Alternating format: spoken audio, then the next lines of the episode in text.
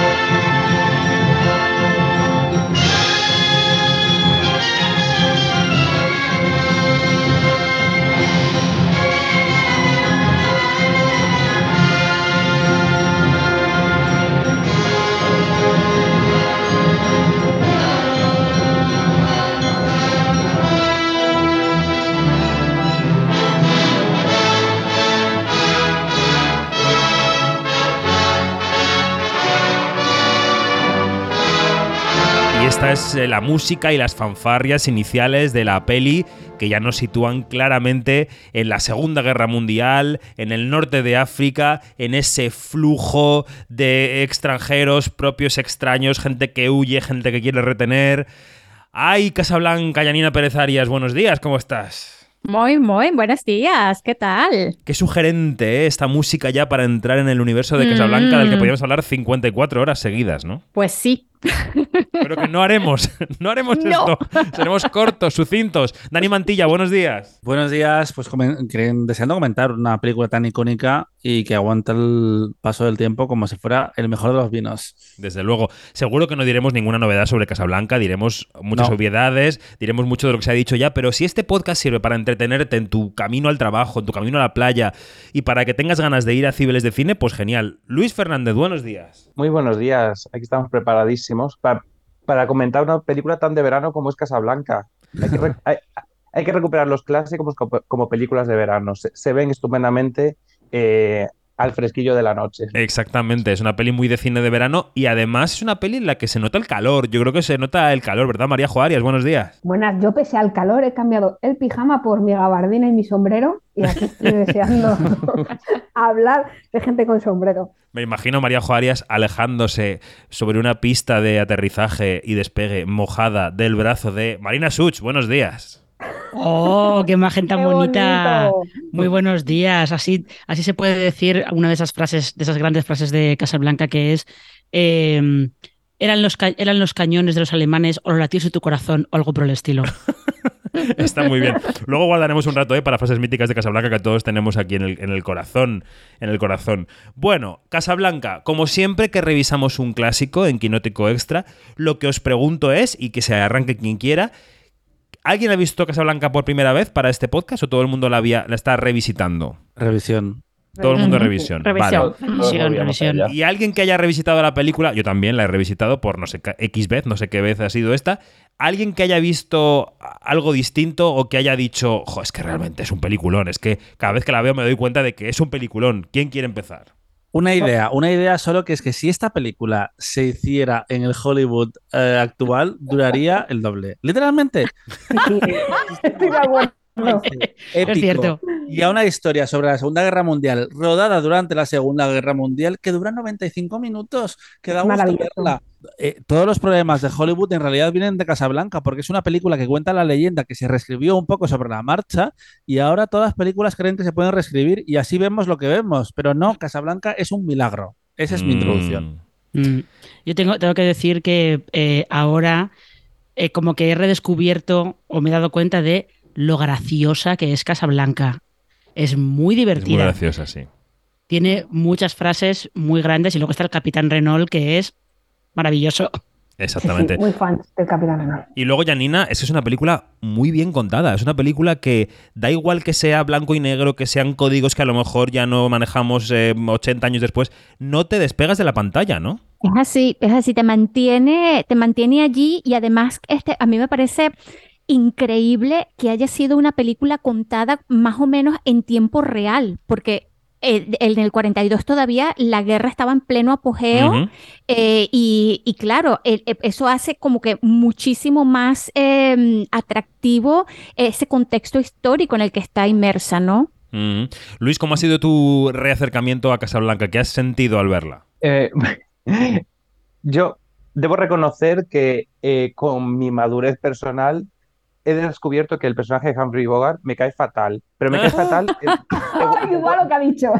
me cae fatal de, buena manera. Creo que está perfectamente escrito, creo que es un personaje increíble, pero creo que es un auténtico gilipollas y que está bien que sea gilipollas y que e- es necesario en el guion que lo sea. Creo que eh, durante muy buena parte del metraje se porta com- como un auténtico eh, es- estúpido. Entonces, eh, creo que esa ha sido mi madurez emocional con esta película. Pero madurez es también reconocer que los guion- estos guiones son tan buenos porque no, eh, no tienen miedo de representar a estos personajes de forma imperfecta, personajes que están perdidos, Claro. que eh, el mundo se les echa encima y aún así no se comportan como angelillos. En plan, eh, estoy haciendo lo que puedo para sobrevivir en el mundo que me ha tocado. Bueno, yo con lo que he flipado viendo la película es con la edad del personaje de Rick, que tiene 37 años, que lo dicen en la Ya, qué mal película. envejecido. cua- No, yo también lo pensé cuando lo vi dije, madre mía. Yo, yo quería decir que creo que un síntoma de, de lo buena que es la película y, y que no envejece es que recuerdo que cuando comentamos lo de grabar este podcast, mi plan inicial era, bueno, voy a salir un momento de la pila de screeners que, que me supera y como Casablanca la he visto infinidad de veces, me voy a poner y voy a ir a las escenas clave y tal, me veo como para refrescar. No, no, me acosté tardísimo porque me la vi de principio a fin. No es larga, lo que pasa es que ya la puse tarde y es que no podía despegarme de la pantalla. O sea, Claro. eh, el mando lo solté y vamos, es que yo creo que sería sacrilegio intentar verla saltando trozos, Mm. porque es que no, es imposible. Bueno, por si acaso hay alguien eh, que no ha visto Casablanca y que está escuchando este podcast porque de repente ha dicho, oye, pues mira, no la he visto, voy a ir al cine, por ejemplo, al Cibeles de Cine a verla, ¿no? Eh, quiero reproducir esa conversación inicial de la película en la que se explica, se describe cómo es Casablanca y se habla ya de ese capitán Renault, que es la autoridad amoral y un poco blandiblue de esa ciudad eh, fronteriza y llena de tráfico de todo tipo. ¿Qué está ocurriendo ahí? No lo sé, querida. Perdónenme, perdónenme, señores, es que no lo han oído. Oímos poco y entendemos todavía menos. Han matado a dos correos alemanes en el desierto, en el desierto no ocupado. Así es que por eso detienen a refugiados, liberales y alguna guapa chica para el capitán Renault, prefecto de policía. La ed de Europa ha venido a Casablanca, más los pobres refugiados cuya última esperanza es Casablanca y esperan meses por el visado. Eh, Se lo advierto, monsieur. Mucho ojo, mucho cuidado. Esto está plagado de buitres, bandidos, por todas partes. Por todas partes. Gracias, muchas gracias. De nada. Au revoir, monsieur. Au revoir, madame. Au revoir. Divertido hombrecillo. ¿Camarero? Vaya por Dios. ¿Qué pasa? Mi cartera me la dejé en el hotel.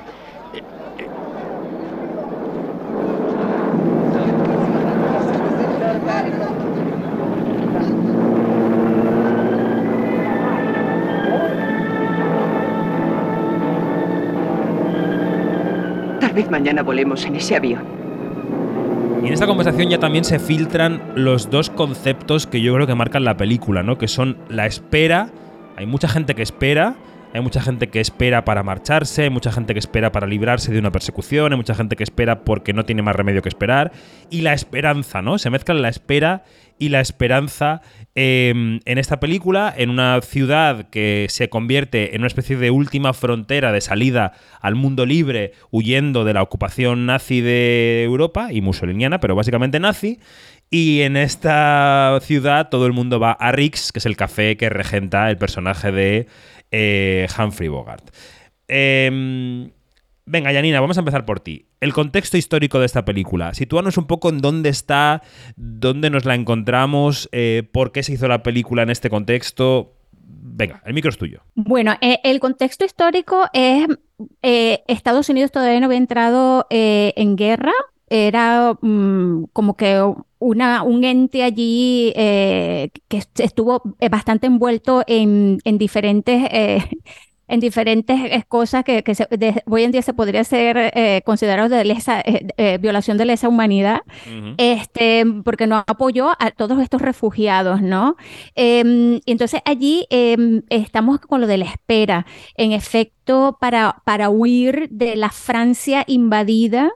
em, por el, por los nazis, este, todos estos refugiados, que allí había una mezcla bastante grande entre judíos, artistas, homosexuales, o sea, era una mezcla bastante, bastante significativa y claro, em, Casablanca era un protectorado francés, pero era como que el puente último para ir a Lisboa, Portugal, que era eh, un, eh, territorio neutral y de allí zarpar a Estados Unidos. Entonces, claro, aquí se, aquí se mezcla todo porque, porque allí lo que prolifera es el mercado negro de la venta, de, venta y compra de visados, de esto de lo que se llaman el transit, que es, que es una, una especie como de salvoconducto, eh, y entonces para que las personas pudiesen, para las personas que estaban huyendo pudiesen eh, eh, irse a Estados Unidos. Y y claro, eh, eh, eh, lo, que, lo que a mí me, me, me, llama muchísimo la atención es que en 1941 es que Estados Unidos entra en guerra contra Alemania eh, por, la, por los ataques a Pearl Harbor. Y entonces, claro, este guion, que no era un guion en sí, sino una obra de teatro, uh -huh. eh, escrito por, por Murray Bennett y Joan Allison, que estuvieron por pura casualidad en Europa en el, en, el 38, eh, espe específicamente llegaron a, a, a Viena y allí ellos empezaron a ver qué era todo lo que estaba ocurriendo con esta estampida que había y, y, se empezaron a codear con todas estas historias. De hecho, estuvieron en Marsella y presenciaron eh, cómo la policía francesa del el gobierno de, de, de Vichy, eh, pues eh, trataba a los refugiados. Hay que hacer hincapié que aquí los refugiados eran personas que o estaban huyendo eh, y, y, se, y, se, y se escondían de la policía y si la policía les atrapaba los metían directamente en campos de concentración que había ya en, eh, en, en, Francia. Allí estuvieron, por ejemplo, Walter Benjamin, ¿ah? que fue que, unió, que huyó por los Pirineos y, se, y murió en, en, eh, en suelo español. Eh, y bueno, y así hay un cuatrillón de historias, ¿no? Entonces, claro, Bennett y Allison hicieron este, esta, esta historia, la escribieron, que se llamaba Everybody Comes to Riggs, pero pensada para una obra de teatro. Entonces, en resumen, eh, la obra de teatro no tiene salida y a, y, a, Bennett se le ocurre, oye, vamos a mandarla a, a, a, la Warner que a lo mejor allí tienen interés. Y esto fue, eh, como te digo, eh, entre el 38 y 39. Y se, no, en el 39 más o menos, sí. Y se queda esa, eh, esa obra de teatro se queda engavetada, o sea, se queda en un cajón un año y pico hasta que ocurre lo de Pearl Harbor, que fue el 7 de diciembre de 1941, y allí es donde el, el, la Warner, sobre todo eh, uno de los directivos de la Warner, dice, ah, esta es la oportunidad para hacer la película que, de que, sien- que siente un precedente de la entrada en guerra de Estados Unidos contra Alemania. Bueno, Eh, Bennett vendió eh, por 20 mil dólares, eh, una cifra que para la época era más o menos uh, buena. Vendió esta obra de teatro que luego tuvo su, digamos, su, que encontró su, su camino a la gran pantalla, pero para eso uh, uh, pasó bastante. Eh, le digo a Yanina antes de empezar a grabar, hay que ser ágiles, hay que hacer turnos cortos. Cinco minutos, pero está muy bien, muy bien. Muy bien tu contexto histórico. Nos hemos empapado muy bien de la situación y es verdad que tienes razón, ¿eh? que hay que dar un contexto y hay que dar un, un entorno para esta película que es tan fundacional de la historia del cine, ¿no? Bueno, todo el mundo va a Rick's, eh, el bar de Rick es el centro de la película. Y mm, este señor es un señor que tiene 37 años, como decíamos, que ha sido un... Cotizados. Cotizadísimos, una cara muy erosionada. Eh, mm, es un señor que ha luchado por las libertades durante su vida de una manera que no se explica muy bien si ha sido abierta, lateral, se, le- se dice que ha tenido compromiso con las causas nobles en Europa y que, y que en el pasado conoció a Ilsa en París, luego Ilsa se presenta en el bar. Yo no sé, Luis, si quieres profundizar o alguien quiere hacerlo cuando tú termines sobre el personaje de Rick, ¿no? Yo creo que es un personaje riquísimo, sin duda el mejor dibujado de la película, aunque los secundarios también lo están, pero tienen un carácter o más cómico o más dramático según su procedencia. Yo creo que es el mejor personaje de la película, el, mejor dibujado. No sé, Luis, si quieres entrar a fondo con el personaje de Rick. Después de hacer un traje antes. Exacto, un No. traje... A, a ver, a mí lo que me interesa de este personaje sobre todo es que es el que tiene la mayor escala de grises y probablemente sea también del que menos conozcamos, porque realmente eh, de este personaje, por ejemplo, nunca sabemos por qué no puede volver a, Estados Unidos, nunca se comenta en la película qué es lo que le impide volver a, su país de origen, qué, por qué no vuelve. Entonces, me encanta que el personaje principal, que es el, el- el más complejo, sea es este personaje con tantos grises, con tantos matices, y que sean los personajes secundarios los que dibujen un poco su personalidad y su vida también.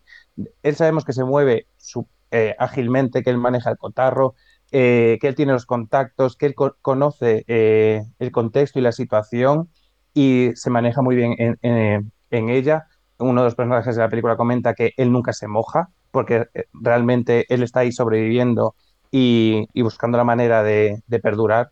Pero lo que me interesa es esto, que realmente de él tenemos pocos datos y los datos que nos llegan sobre todo a través de los actos y de los diálogos de, de otras personas. Entonces, me parece que es una manera súper inteligente de dibujar a un personaje que me parece maravilloso, aun siendo un gilipollas, que eso lo, lo voy a mantener.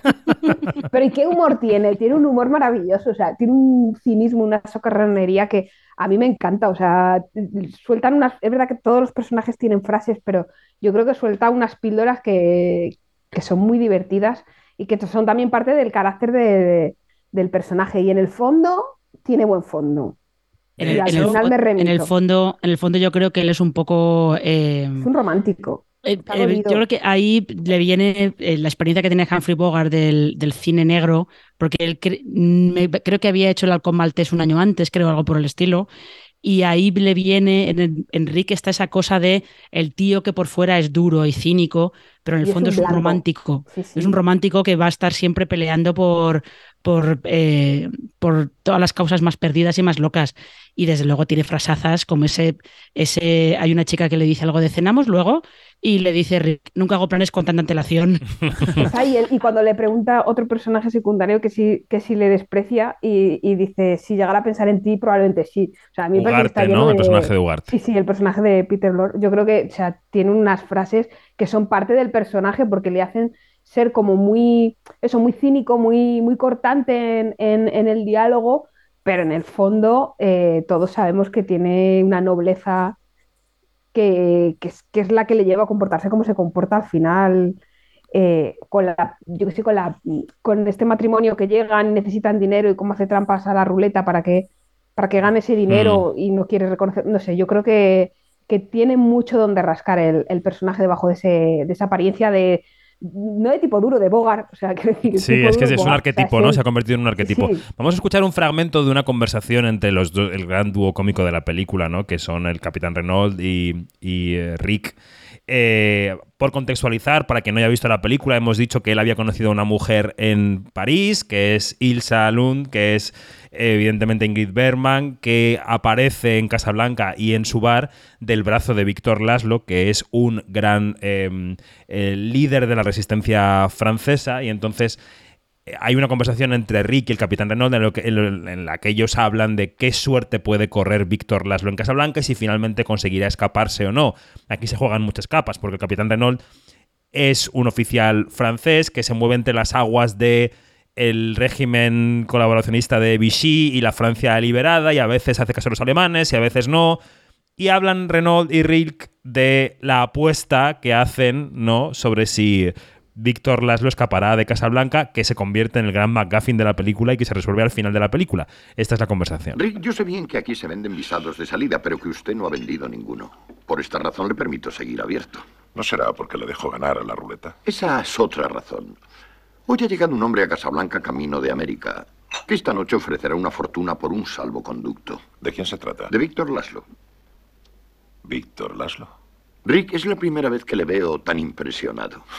Él ha conseguido impresionar a medio mundo. Es mi deber tratar de impedir que impresione al otro medio. Rick, Laszlo no debe llegar a América, se quedará en Casablanca. Será muy interesante ver cómo lo logra. ¿Cómo logra el qué? Escapar. Rick, pero si le he dicho a usted Cállese. que Ya escapó de un campo de concentración y los nazis andan a su caza y captura. este es el final de la caza. ¿20.000 mil francos? ¿A que no? ¿Lo dice usted en serio? Acabo de pagar 20. Quiero recobrarlos. Dejémoslo en 10. Soy un oficial corrupto, pero pobre. ¿De acuerdo? Bien. Por muy listo que sea, sigue necesitando un visado. Es decir, dos. ¿Por qué dos? Viaja con una dama. Entonces con uno basta. Yo diría que no. He visto a la dama. Si no la dejó en Marsella u Orán, no la dejará en Casablanca. Puede que no sea tan romántico como usted. No importa. No habrá visado de salida para él. ¿Qué le ha hecho pensar que yo podría abrigar la intención de ayudarle a escapar? Porque creo que bajo su apariencia de hombre cínico, es usted un sentimental. Ríase si quiere, pero me conozco su dossier. Le mencionaré dos detalles. En 1935 llevó rifles a Etiopía. En 1936 luchó en España con los republicanos. Y fui muy bien pagado en ambas ocasiones. Los vencedores habrían pagado mejor. Tal vez. Sin duda. Así que pretende retener a Laszlo aquí. Tengo mis órdenes. Ya. De la Gestapo, ¿verdad? Mi querido Ricky, sobreestima usted la influencia de la Gestapo. Yo no me interfiero en sus cosas y ellos no se interfieren en las mías. En Casablanca yo mando en mi destino. El Yo mayor puedo- Strass será llegado. Ahí está su hombre. Discúlpeme. Bueno, Dani, quería que nos hablaras un poco del, del rodaje de la película, ¿no? De lo que sabemos del rodaje de la película, de cómo se desarrolló, de cómo el guion se iba prácticamente improvisando cada día, del, del casting. ¿Qué, qué ha trascendido históricamente del rodaje de Casablanca? Pues, por ejemplo, se, se rumoreó que ni más ni menos que Ronald Reagan, eh, que se acabaría convirtiendo en presidente de Estados Unidos eh, 40 años después, iba a asumir el rol, el rol de Rick, pero eh, a día de hoy está considerado como una fake news, igual como una, sí, como una noticia, una Eh, Dani. leyenda aumentada por el propio Dani, Hollywood que les Creo encanta, que ¿sí? creo- eh, se supone, o por lo menos en un especial que hizo TCM hace muchos años de, sobre Casablanca, en teoría Warner lanzó una foto promocional con Ronald Reagan como Rick.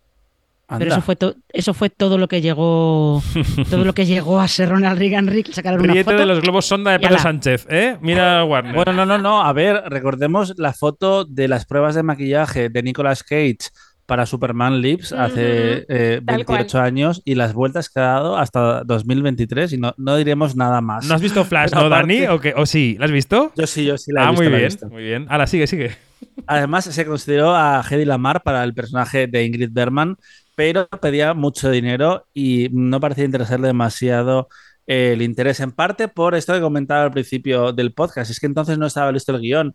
Están acreditados en, en Casablanca cuatro guionistas, que no es tan habitual como hoy en día con las superproducciones de, de Hollywood, y fue un, un guion que dio muchas vueltas desde esa obra de teatro de Todo el mundo viene a Rix, que por, eh, que por cierto, en Casablanca hoy en día hay un bar que se llama así. Yo estuve allí el año pasado. Recomiendo ir a Marruecos mucho, a Casablanca no, a pesar de este, de este local dedicado a este clásico. E Ingrid en esa época eh, estaba eh, obsesionada con hacer por quién doblan las campanas, pero se tuvo que, que retrasar eh, y al final pudo hacer esta película. Ella acababa de llegar a Hollywood en, otros, en, en esos momentos. Recordemos que era un Hollywood que, como contaba antes Janina, estaba eh, con un ojo puesto en la guerra y el año antes de Casablanca, la ganadora del Oscar a Mejor Película fue la señora Miniver, que sí que tenía un cáliz más, más propagandístico del que tiene Casablanca, que creo que, que se mueve muy bien entre lo político, lo romántico,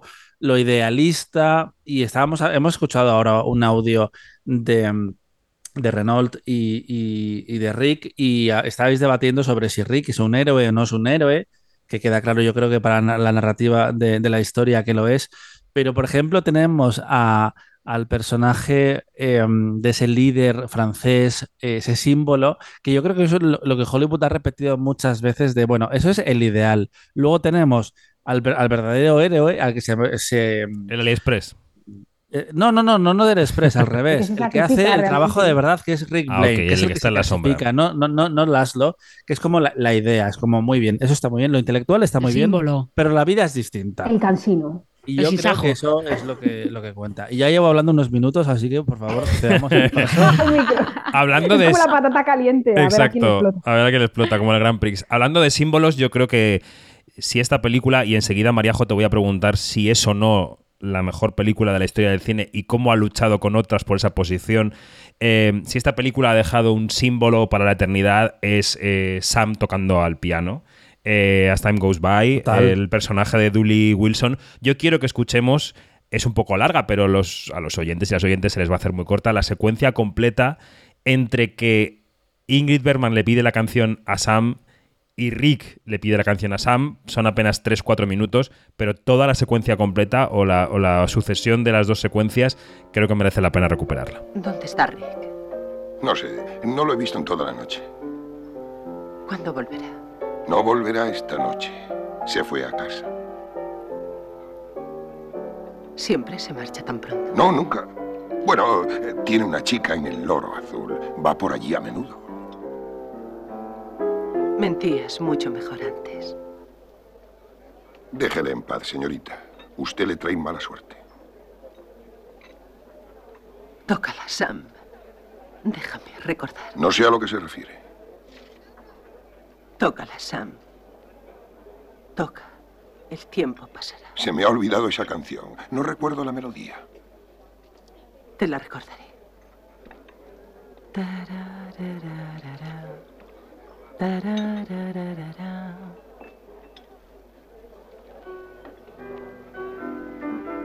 Cántala, Sam. You must remember this. A kiss is just a kiss. A sigh is just a sigh. The fundamental things apply as time goes by. And when two lovers woo, they still say I love you. On that you can rely.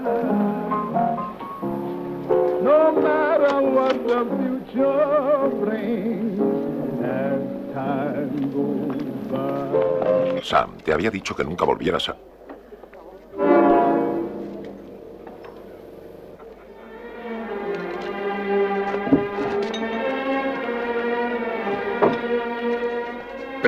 usted por Rick y aquí lo tiene. Permítame presentarle Hola, a... Hola, Rick. Ah, ¿ya se conocían, mademoiselle? Entonces, tal vez también... El señor Laszlo. Tanto gusto. Encantado. Todo el mundo conoce a Rick en Casablanca. Y a Víctor Laszlo en todas partes. ¿Quiere sentarse con Ah, nosotros? no, Rick nunca. Sí, con mucho gusto. Bueno, se ha establecido un precedente. ¿Emil? Este es un café muy interesante. Le felicito. Yo le felicito a usted. ¿Y por qué? Su lucha. Gracias. Lo intento. Otros lo intentan, usted lo consigue. Debo informarle, Rick, que antes me preguntó por usted de una forma que me hizo sentir celos. No estaba muy segura, Rick. Nos vimos por última vez. eh, En la Belle Horror. No lo habías olvidado. Claro, fue el día en que los alemanes ocuparon París. Un día así no se olvida. No. Los alemanes iban de gris y tú ibas vestida de azul. Sí, he guardado ese vestido. Cuando se marchen los alemanes, volveré a lucirlo. Rick, le veo a usted más humano. Supongo que hemos de agradecérselo a usted, mademoiselle. Lamento tener que decirlo, pero se hace tarde. Así es, tenemos toque de queda en Casablanca. Encontrar al prefecto de policía bebiendo después de la hora haría un extraño efecto. Enrique, ha sido un placer. Y para mí. La cuenta, señor. Traiga, gracias. invito yo. Vaya, un nuevo precedente, una velada grata e interesante. Les pediré un taxi, aunque la gasolina está racionada. Buenas noches. Volveremos, eso espero. Despídeme de Sam, por favor. Lo haré. Nadie en el mundo es capaz de interpretar. El tiempo pasará como Sam. No lo había hecho hacía mucho tiempo. Buenas noches. Buenas noches. Buenas noches.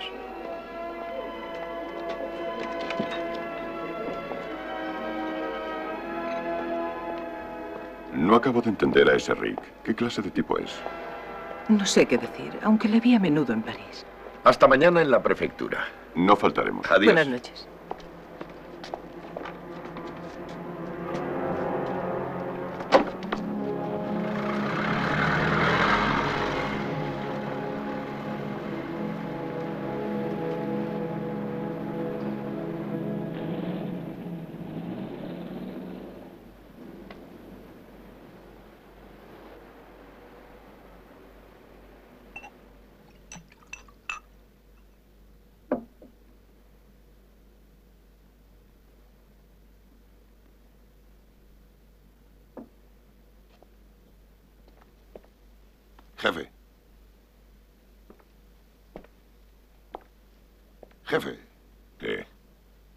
Se va a la cama?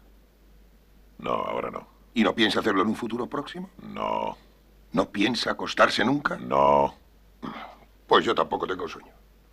Ven, anda, echa un trago. No quiero, vámonos. Ven, echa un trago. Jefe, tiene que salir de aquí. No, señor. Estoy esperando a una dama. Vámonos, jefe. No debe meterse en líos. Ella va a venir. Yo sé que va a venir. Podemos coger el coche, irnos a la aventura, ir de pesca hasta que ella se haya ido. Cállate y vete a casa, ¿quieres? No, señor. Yo me quedo.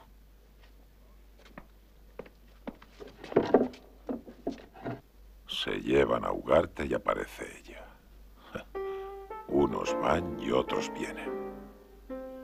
Sam, Sí, jefe. si es diciembre del 41 aquí en Casablanca, ¿qué hora es ahora en Nueva York? Em, se me paró el reloj. Deben de dormir en Nueva York. Deben de dormir en toda América.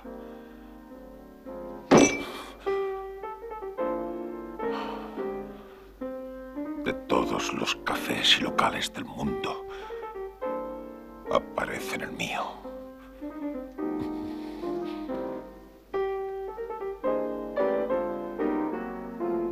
¿Qué estás tocando? Una canción que he compuesto yo. Ahora ya sabes lo que quiero escuchar. No lo sé. La tocaste para ella, tócala para mí. Bueno, es que no la recuerdo Si bien. ella la resistió, yo también. Tócala. Sí, jefe.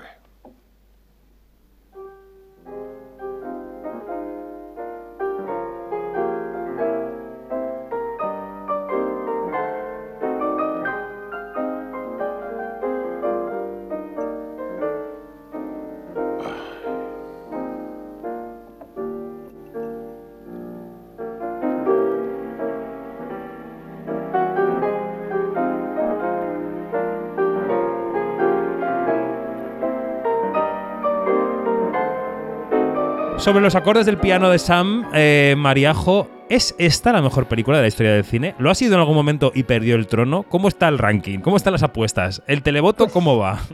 Pues mira, yo, que soy un troll, bien lo sabes, porque tú haces guiones y yo te los troleo, eh, vengo a decir aquí que a mí lo de las categorías absolutas está la mejor de... ¿Has visto todas? No. Entonces, pero bueno, dicho esto, eh, he estado investigando por ahí eh, para plantear mi, tesis y me he ido al American Film Institute, que les son muy fan de hacer listas, y entonces tienen una con las 100 películas, ahí a Cholón, no os voy a martirizar con toda la lista, pero ahí en su top 5, por decirlo así, tienen, por este orden, Ciudadano Kane, Casablanca, El Padrino, la primera parte, no la segunda, que todos sabemos que es la buena, eh, Lo que el viento se llevó y Lawrence de Arabia. Dicho esto, yo creo, ¿es Casablanca la, la mejor película de la historia? Yo creo que elegir la mejor así en términos absolutos no solo es arriesgado, sino pretencioso. Una de las mejores, yo diría que sí.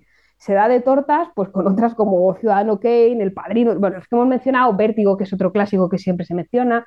Si ya lo abres fuera de Estados Unidos, pues tienes eh, Ocho y medio de Fellini o El ladrón de bicicletas. Yo creo que son títulos que todos hemos visto en mayor o, menor, o menor medida, que siempre están ahí y que un día te puede parecer una, otro día te puede parecer otra. No creo que se pueda elegir una sobre todas, pero creo que sí que se puede llegar a un consenso de que una de las tres mejores películas de la historia sí que es, y yo creo que el hecho de que estemos aquí hablando de ella es razón más que Mm. suficiente para justificarlo.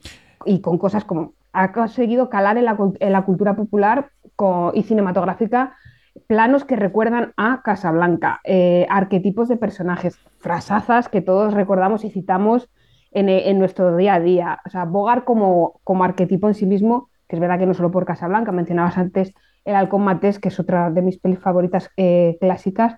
La música, todo el mundo conoce la canción de, de Casablanca y el hecho de que mm, tantos años después, o sea, 80 años después casi, podamos verla y ser capaces, o sea, ser incapaces de saltar una escena, ¿no? Lo que decíamos antes. Yo creo que todo eso junto hace que si no la mejor, sea una de las mejores.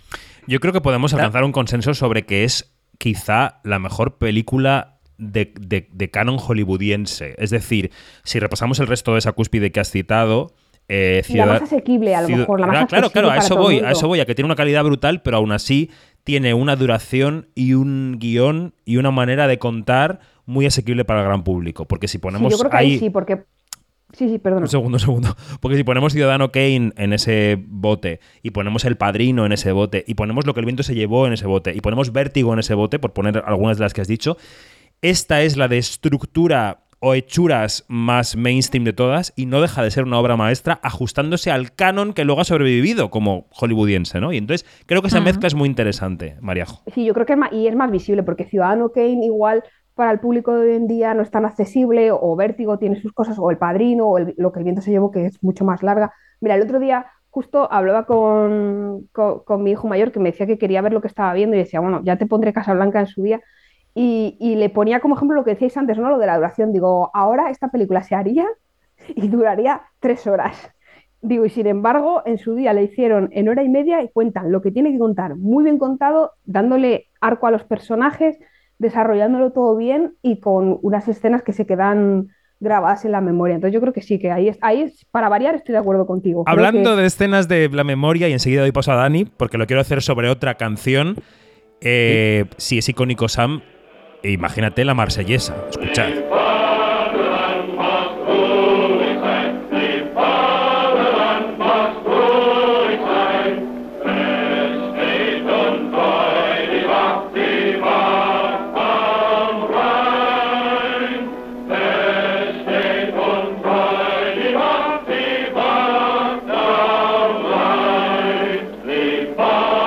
Toquen la marsellesa. Tóquenla.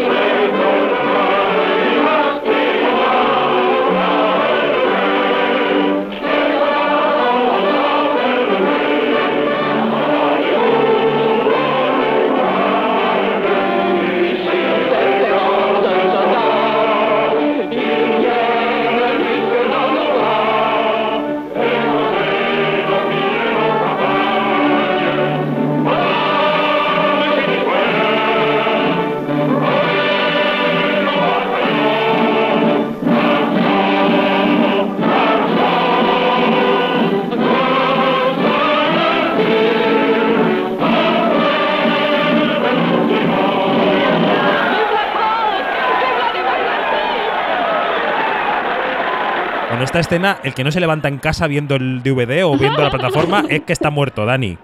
o cansado. Eh, por contextualizar el melón que ha abierto eh, Marejo con el American Film Institute para entender realmente hasta qué punto es un símbolo del cine de Hollywood, aparte de esa lista que en el 98 efectivamente era la segunda mejor de la historia, en el 2007 se actualizó y la adelantó El Padrino, ambos años eh, lideraba Ciudadano Kane, pero es que eh, mm, As Time Goes By está considerada la segunda mejor canción de la historia del cine de Hollywood, por detrás únicamente de Over the Rainbow.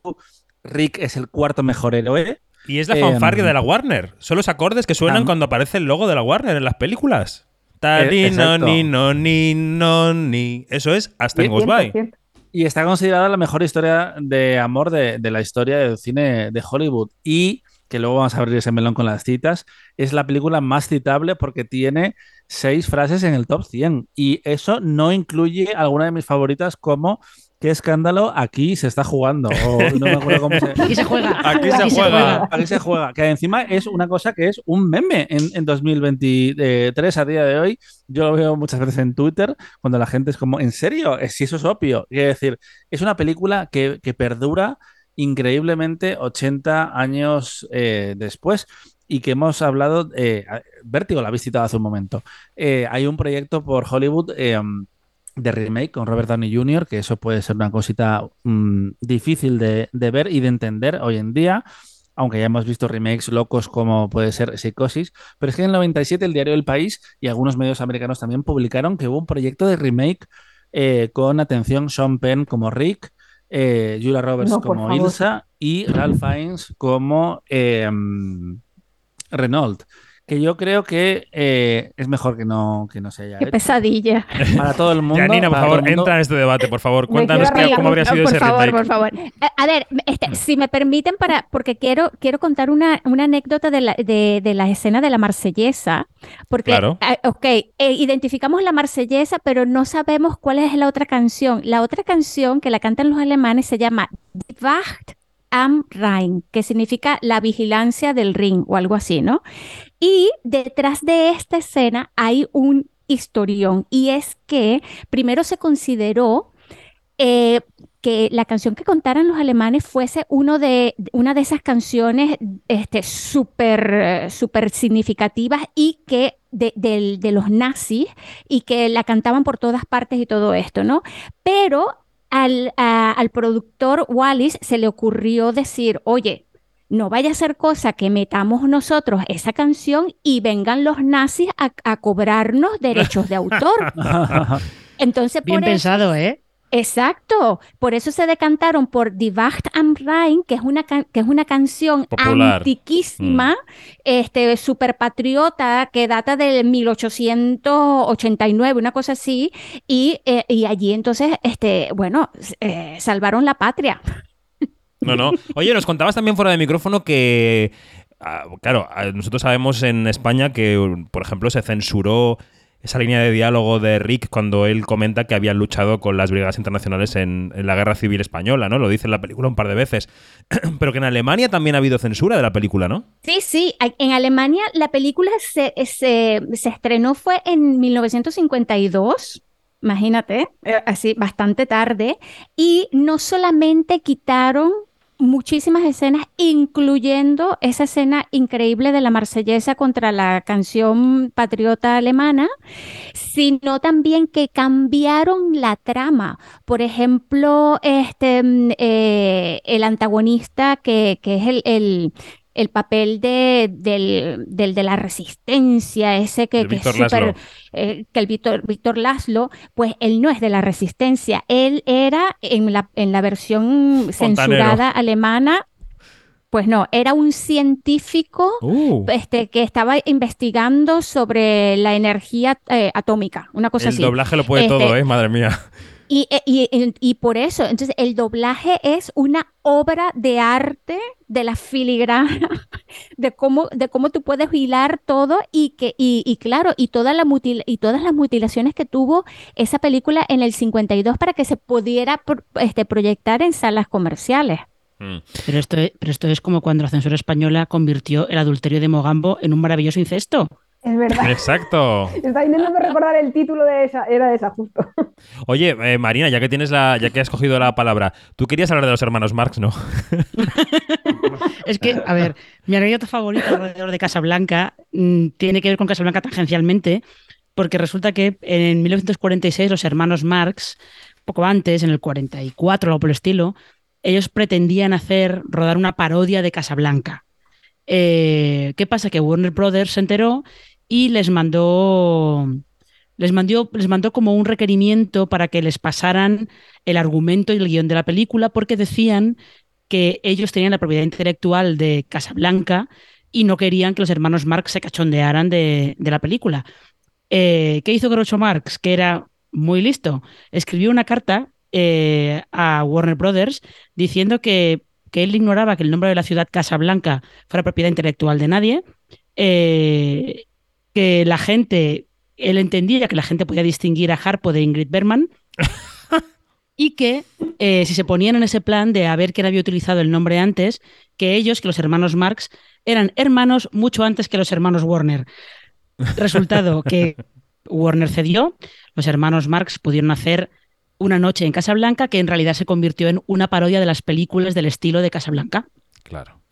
Qué listo, qué listo el señor Marx. Oye, eh, antes de entrar a la parte de las frases célebres que va a capitanear Luis Fernández, vamos a escuchar, yo creo que si ha dejado una escena icónica, la de Sam, la frase de siempre nos quedará París, con la escena final en la pista del aeropuerto, eh, hay que escucharla también un poquito de forma extensa. Vamos con ella. Dígale al sargento que lleve el equipaje del señor Laszlo. Claro, Rick, lo que usted diga. Lleve el equipaje del señor Laszlo al avión. Sí, señor. Por aquí, por favor.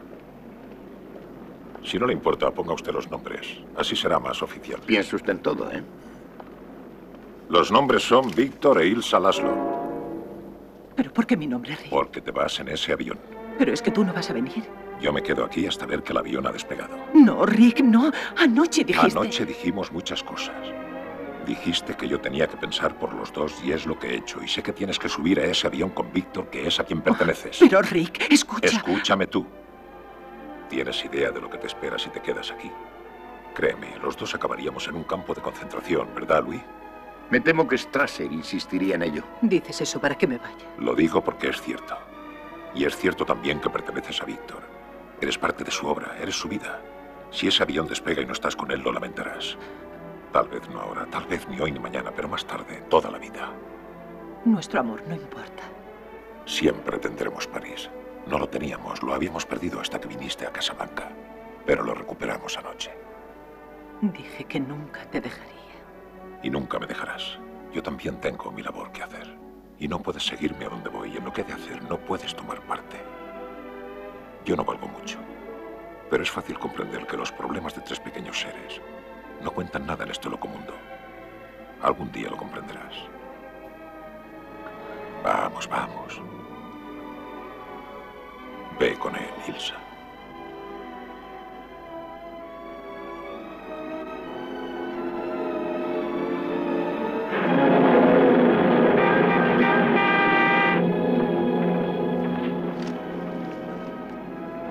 Todo está en orden.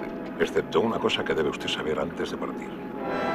Señor Blaine, no quiero que me explique nada. Es preciso que lo haga para que no puedan quedar dudas algún día. Dijo que sabía lo mío con Ilsa. Sí. Pero no sabe usted que ella vino a verme anoche a mi casa. Había venido a buscar los salvoconductos, ¿no es así, Ilsa? Sí. Hizo lo imposible por obtenerlos.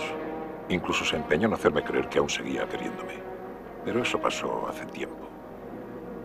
Por usted ella pretendió que no y yo la dejé mentir. Entiendo. Aquí los tiene. Gracias. No lo olvidaré. Bienvenido a la lucha.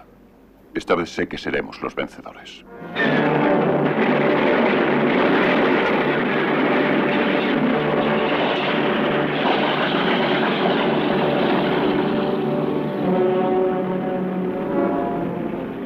¿Estás lista, Ilsa? Sí, Víctor. Adiós, Rick. Dios te bendiga. Dense prisa, van a perder el avión.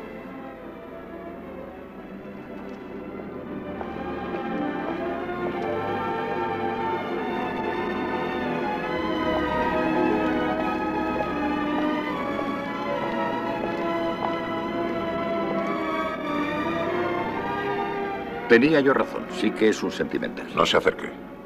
¿De qué demonios está hablando? De lo que ha hecho por Laszlo, ese cuento de hadas para que ella se fuera con él. Conozco a las mujeres, amigo. Se fue sabiendo que usted mentía. Gracias por echarme una mano. Bueno, esto no va a ser agradable para ninguno de los dos, sobre todo para usted. Tendré que detenerle, claro. Cuando haya despegado, Louis.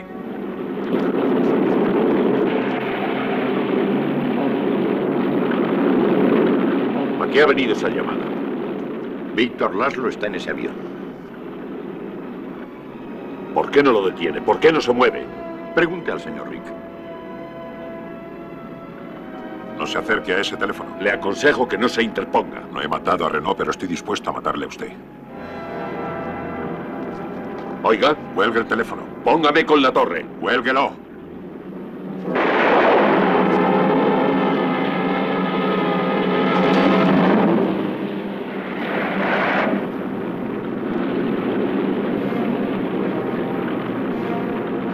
Mi capitán, han matado al mayor Strasser. Arreste a los sospechosos. Sí, mi capitán.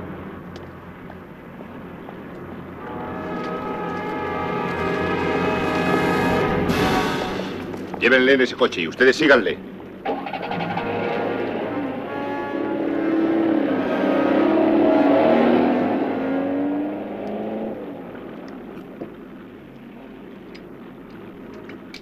Rick, usted ya no es solo un sentimental, sino que además es un patriota. Quizás sea este un buen momento para empezar. Es muy posible que sí.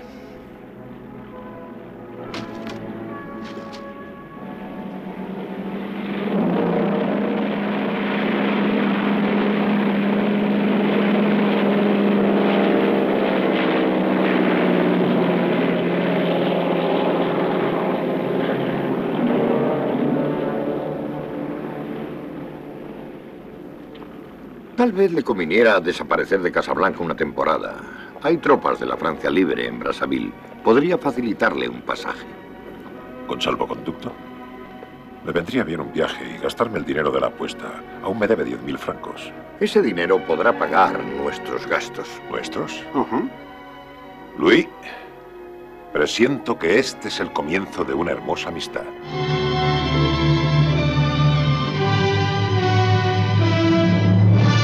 Bueno, Luis, dejando esta frase aparte de siempre tendremos París, siempre nos quedará París. Frases míticas de la película. O cuál es la tuya y luego abre ronda, como tú quieras. No, pues viene muy bien que hayas puesto ese corte precisamente porque yo ayer, volviendo a ver la película, eh, llega esa escena y me pongo a llorar como un niño porque eh, cuando yo la vi en su momento en la universidad, eh, no me había emocionado tanto la película porque yo no entendía tan, tanto los avatares emocionales de, de estas personas. No, no me había llegado tan en profundidad. Pero ayer yo, muy de risita en risita durante toda la película, "Ay, mira qué graciosa, qué entretenida, ay, mira cómo se tienen cómo no se Qué tienen. tal". gilipollas es Rick. Yo, claro, qué gilipollas es este, que es un normal, no sé qué. Llega la última escena y yo me derrumbo. Porque a mí ahora me da un poco de pena que esa, que esa conversación entera se simplifique tanto solo con el siempre nos quedará país, cuando antes y después hay un contexto eh, increíble. Y de hecho es, es mi frase, es mi conversación favorita de, de, de toda la película, por todo lo que se cuenta, por el dejar ir a esa persona que amas, por el ser consciente de en qué situación te encuentras, en qué punto vital estás, me parece que es redonda, que es un cierre de película increíble. Y hablando de frases icónicas y siguiendo, seguimos mencionando al American Film Institute, que no para de hacer listas, como bien mencionaba Marianjo, y eh, en 2005 hicieron un listado de las frases más célebres de- del cine estadounidense que valoraba un poco eh, el, el impacto cultural y el legado de estas citas. Es una lista que en- encabezan títulos que hemos mencionado, como puede ser El Padrino o El Mago de Oz, aunque la primera realmente es lo que el viento se llevó con el francamente querida, me importa un bledo, como Ujú. no. Pero Casablanca es la que tiene mayor representación con seis, eh, seis frases míticas que yo creo que os va a sorprender un poco el, el listado porque realmente creo que hay una cuestión de, de traducción. Yo creo que en España a nivel impacto cultural no las hubiéramos puesto en este orden. Porque en el listado del American Film Institute, la primera que aparece eh, en el listado, que es en el puesto 5, muy prontito, es el Here's Looking at You Kid, Este va por ti, nena, eh, que pronuncia Bogart, que creo que en España no ha causado tanto impacto, tanto impacto como podría haber sido el, eh, el Siempre nos queda país, que aparece en el 43, o el Toca la Sam, Toca el, tiempo pasará, eh, que aparece en el 28. Una frase que, como ya sabemos todos, eh, se hizo famosa eh, de, otra manera con el, con el mítico Tócala otra vez Sam, que nunca se llega a pronunciar en la película, que es, se pronuncia en, en, Sueños, de- en Sueños de un ganador, creo que era. Un eh, seductor. de un seductor, perdona. Sí, es es cierto, Marina, gracias. En Sueños de un seductor eh, se hizo famosa gracias a esa película, pero en Casablanca nunca se llega a, a pronunciar. También aparece el de todos los bares de todas las ciudades de todo el mundo. Ella entra en el mío, como no, en el 67. Y el Luis, presiento que este es el comienzo de una he- he- hermosa amistad con el que se cierra esta película y que como curiosidad no estaba planteado en el guion original, sino que eh, se grabó a posteriori. Yo me quedo con esa escena del, del Siempre nos queda París, pero como escena completa, no con esa frase en- eh, solo.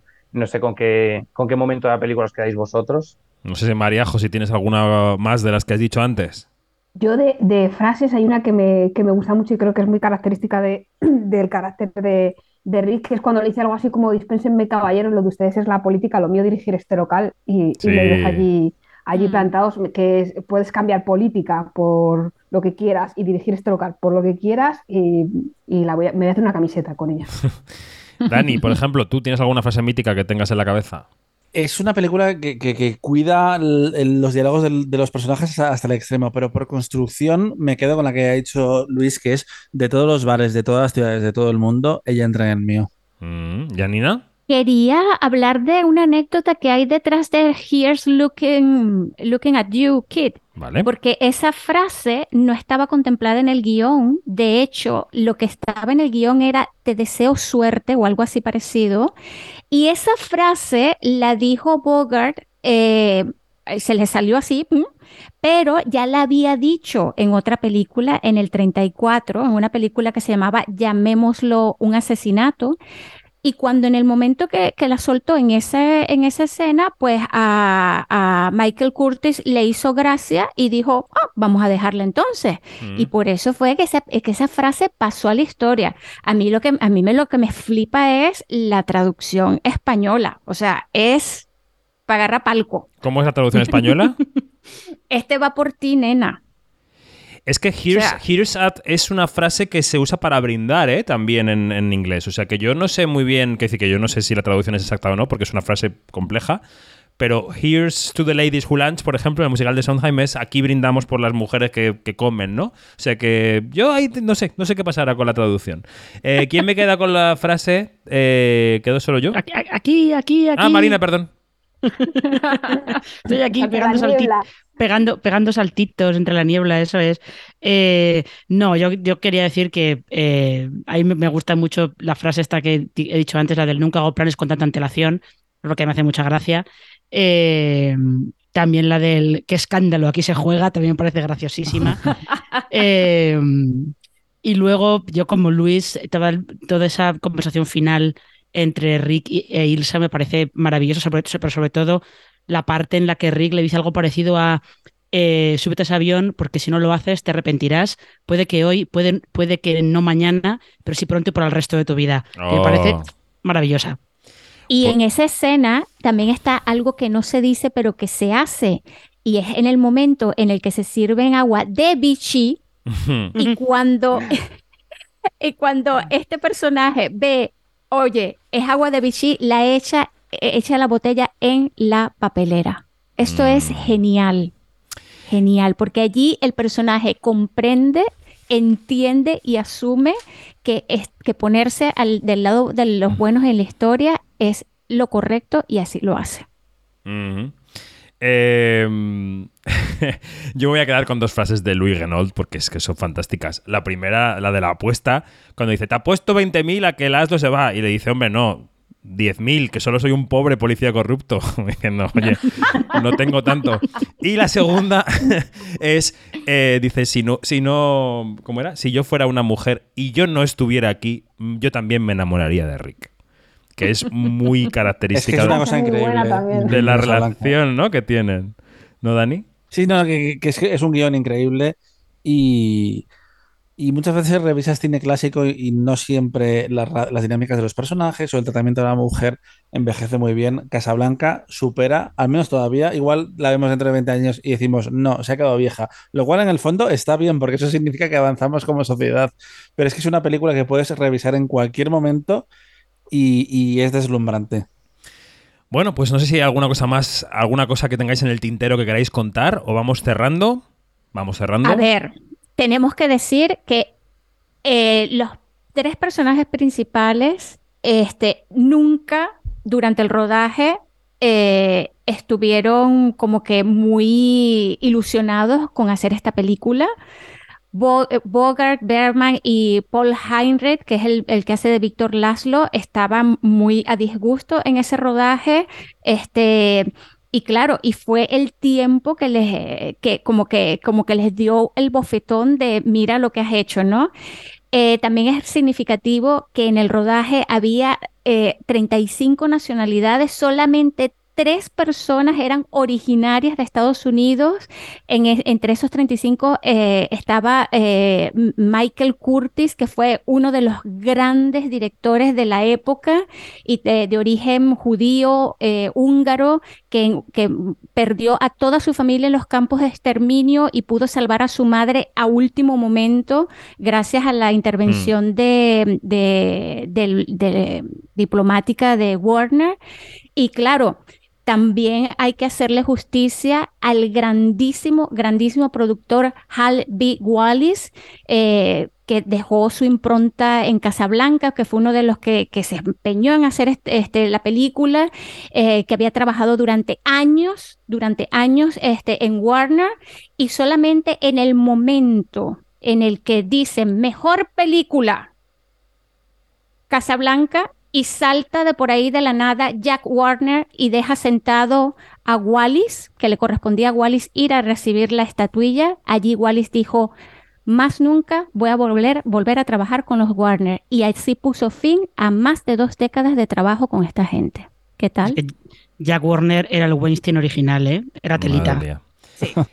Que Bueno. por cierto, Casablanca, muy brevemente, fue puesta por, de ejemplo por Taika Waititi hace un mes, cuando dijo que el cine había cambiado y que hoy en día nadie se acordaba de quién había dirigido, por ejemplo, Casablanca.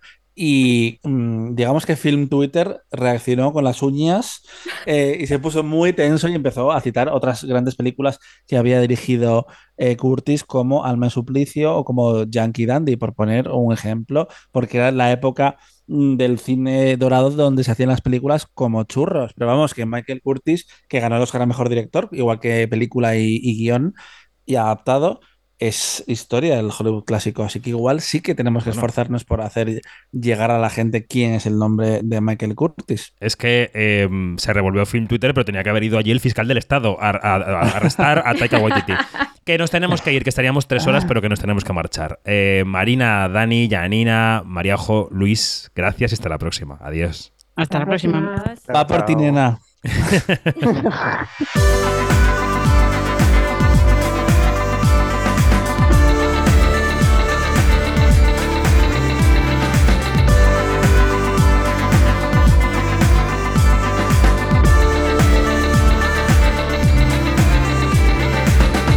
Es todo, más información en quinótico.es, primera con K y segunda con C, y en nuestras redes sociales donde somos Quinótico. Hasta la próxima.